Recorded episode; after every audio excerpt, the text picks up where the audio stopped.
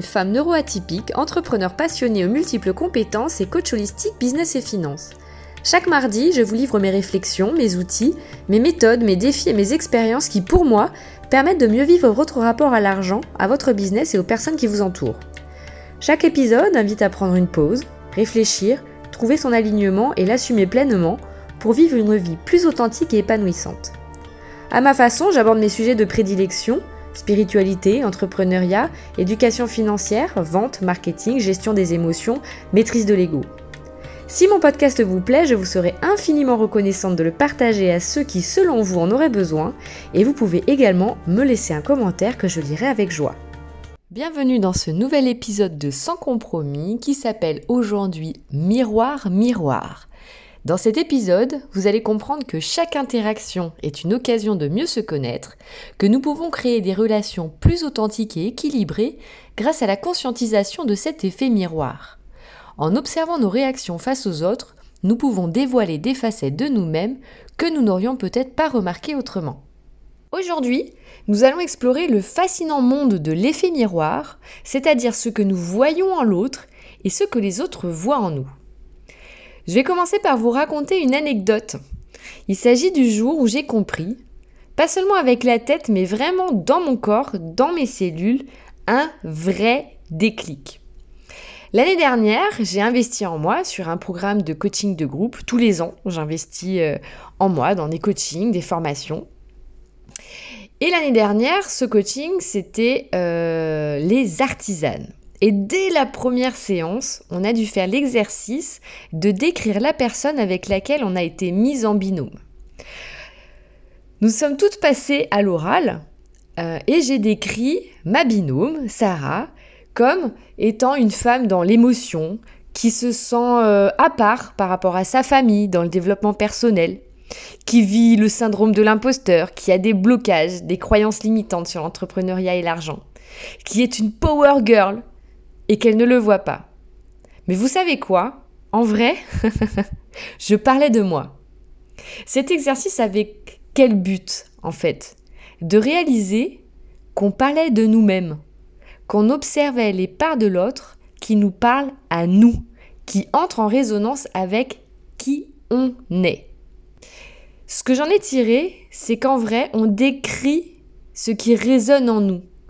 On décrit des parts de nous. La conclusion, c'est quoi?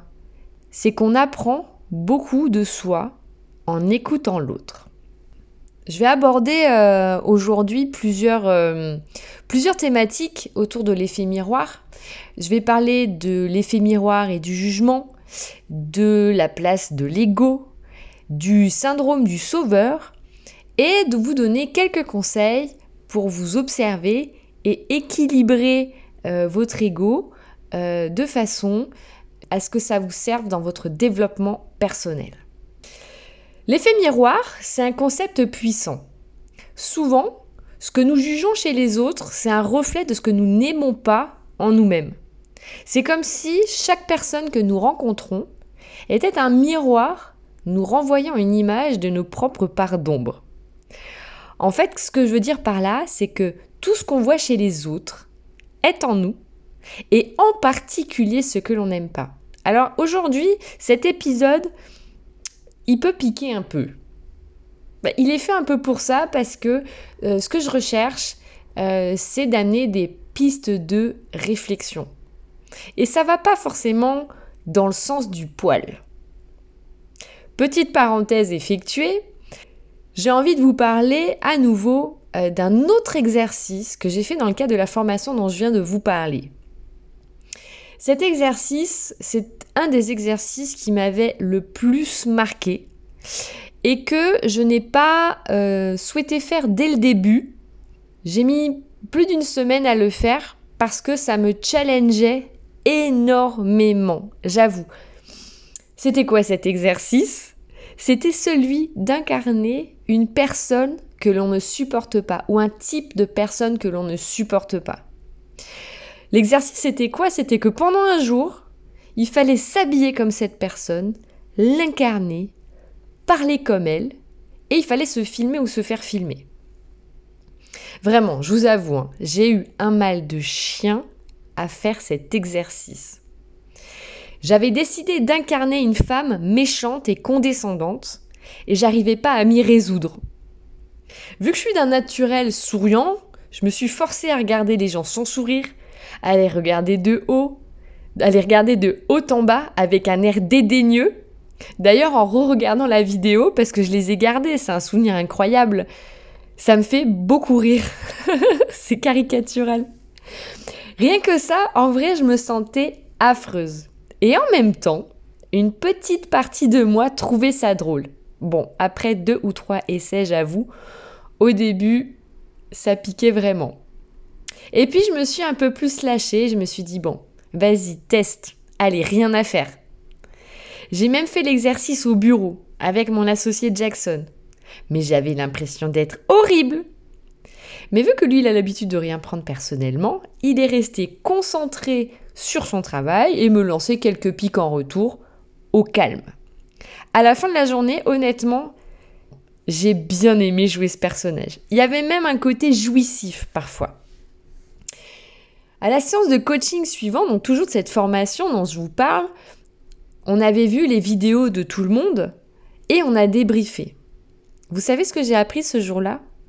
Que ce qu'on juge chez les personnes qu'on n'aime pas, que ce soit ces comportements de colère, la violence, le mépris, la jalousie, ou ces femmes belles, provocantes, qui paraissent puissantes, sexy, et qui nous piquent quelque part, parfois, eh bien en fait on l'a en nous. Tout ça, ça fait partie de nous. Mais on juge cette partie. On ne s'autorise pas à l'exprimer alors qu'on pourrait. Et c'est là où réside l'authenticité. Être vrai, quel que soit le côté.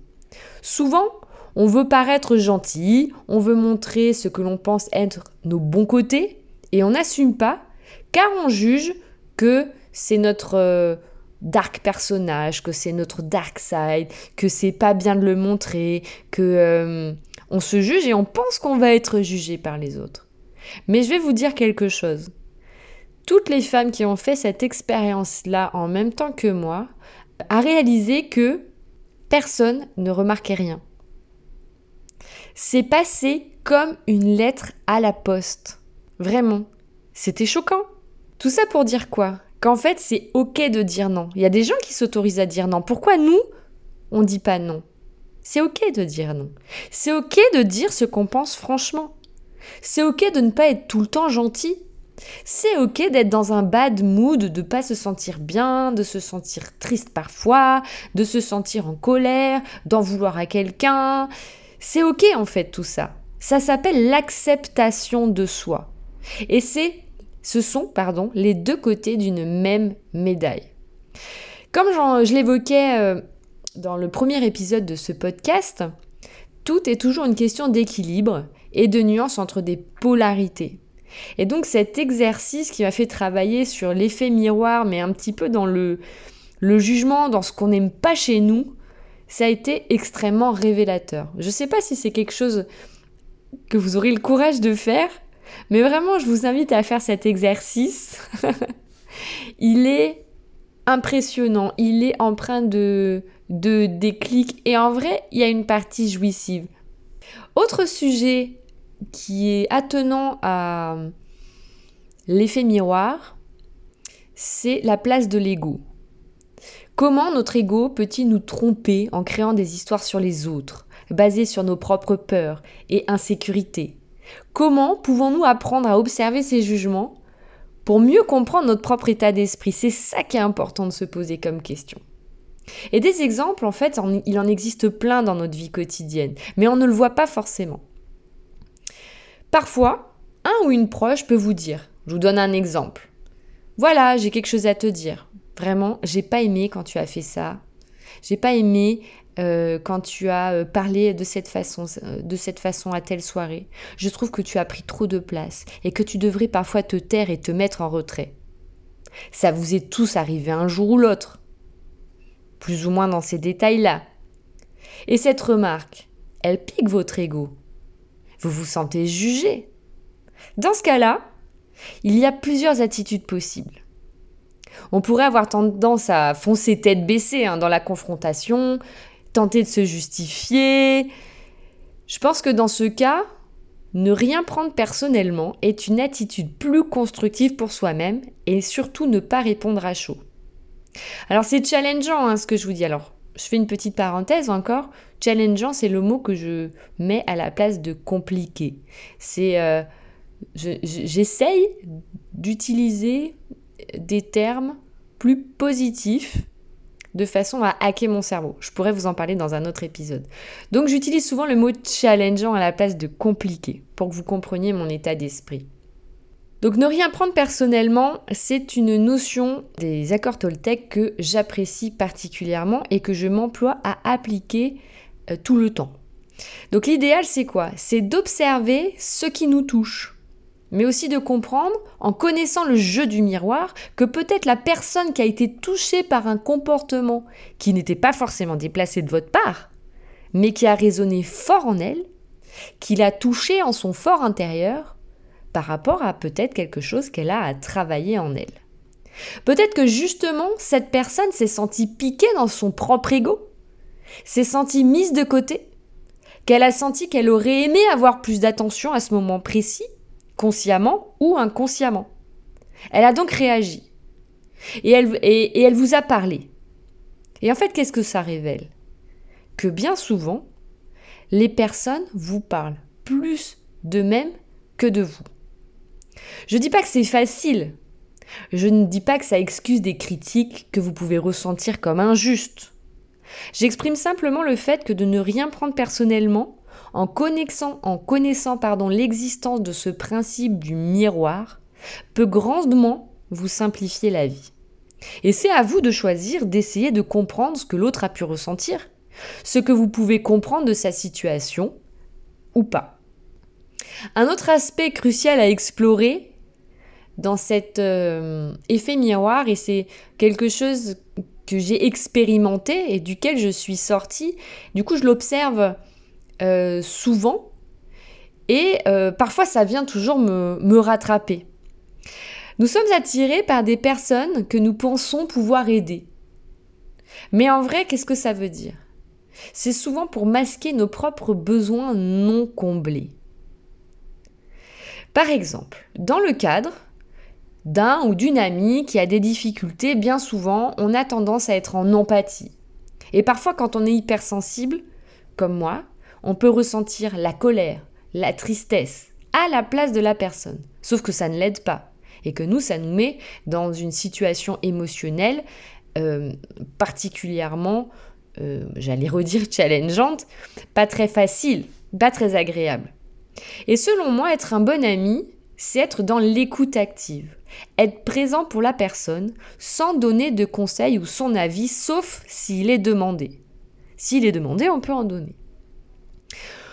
Pourquoi ne pas donner ce conseil ou son avis sans le consentement?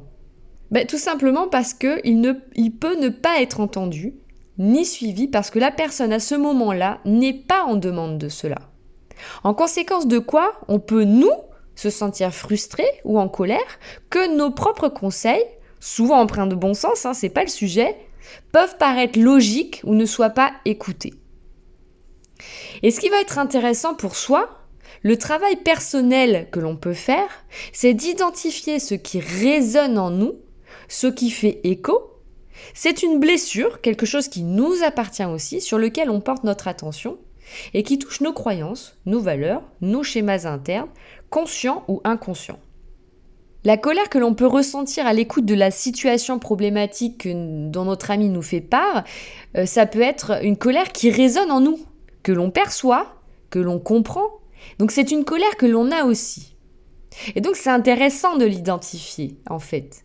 Parce que ressentir cette colère juste pour ressentir cette colère et puis être deux à rager sur la situation, ça fait pas avancer le schmilblick. Avoir en revanche euh, cet euh, état d'esprit, cette conscience de l'effet miroir et de ce qui se passe en nous, de ce qui se joue en se disant ah tiens ça ça vient, ça vient me, ça résonne en moi, ça vient me toucher en fait. Alors sur le moment, vous allez peut-être pas traiter la question et faire l'analyse, Mais rien que de conscientiser, d'observer à ce moment-là qu'il y a quelque chose qui se joue, ça vous permet de prendre de la distance sur le moment, instantanément. Et du coup d'être moins dans cette empathie trop, euh, trop engageante, trop, qui prend trop de place en nous. Donc pour ceux qui souhaitent améliorer la qualité de leur, relation interpersonnelle et qui souhaitent faire ce travail de compréhension de soi, être dans cette attitude d'écoute active et d'observation, ce travail est à la fois merveilleux et encore une fois challengeant. Car ça demande de plonger en soi en profondeur et avec honnêteté et bienveillance. Passons maintenant à quelques conseils pratiques. J'en ai déjà donné quelques-uns. Donc les questions à se poser, c'est comment on peut observer ces mécanismes, comment cultiver une conscience plus profonde de nos propres réactions face aux autres, comment transformer ces moments en opportunités d'apprentissage et de croissance personnelle? Pour moi, le plus important, et je l'ai évoqué tout à l'heure, c'est le fameux accord Toltec. Alors je ne sais pas si vous avez déjà lu les quatre, accords Toltec, mais c'est un grand classique de développement personnel. Et moi, il y a un accord que j'applique, que j'implémente dans ma vie quotidienne à haute dose, c'est le ne rien prendre personnellement. Et c'est un entraînement quotidien que je fais depuis, euh, je dirais, 3-4 euh, ans depuis que je connais euh, mon associé, qui est aussi mon, meilleur ami, euh, qui déjà, lui, avait implémenté cet accord Toltec dans sa, dans sa vie euh, personnelle, professionnelle, etc. Et avec lequel j'ai pu m'entraîner. Deuxième conseil, s'entraîner à ne pas réagir à chaud. Pourquoi? Pour pouvoir prendre de la hauteur et analyser la situation. Si on réagit à chaud, bah forcément c'est mort. Donc l'idée, c'est aussi un exercice au quotidien, c'est hop, quand on détecte, on se sort de la situation. Ça ne veut pas dire qu'après on ne va pas, revenir dessus pour l'analyser ou revenir dessus, euh, revenir dessus pardon avec la personne si nécessaire, mais en tout cas on ne va pas bien en tête dans l'émotion qu'entraîne euh, l'effet miroir. Je rappelle qu'on est responsable ça, c'est quelque chose qui est très important pour moi. On est responsable de ce que l'on dit et de comment on le dit, mais pas de ce que l'autre entend et ressent.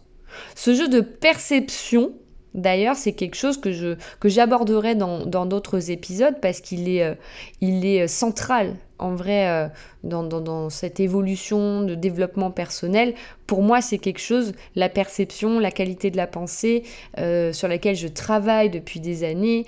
Et j'ai la chance, je l'évoquais tout à l'heure, d'avoir Jackson à mes côtés. Jackson qui lui aussi travaille ardemment chaque jour pour être une meilleure version de lui-même sans arrêt. Et j'ai cette chance-là de pouvoir euh, en discuter avec lui quotidiennement si besoin. Quand je suis challengée par une situation, essayer de la euh, démêler euh, en conscience, en bienveillance avec lui. Donc c'est vrai que si vous avez des amis qui en plus sont également dans cette démarche de développement personnel, dans cette démarche de, de détecter où, se, où peut se jouer les dérives de, ou l'ego, etc. Euh, c'est quelque chose qui, qui, dans notre parcours, euh, est absolument extraordinaire. Autre conseil, se poser toujours la question pourquoi je ressens ça? Qu'est-ce que ça dit de moi?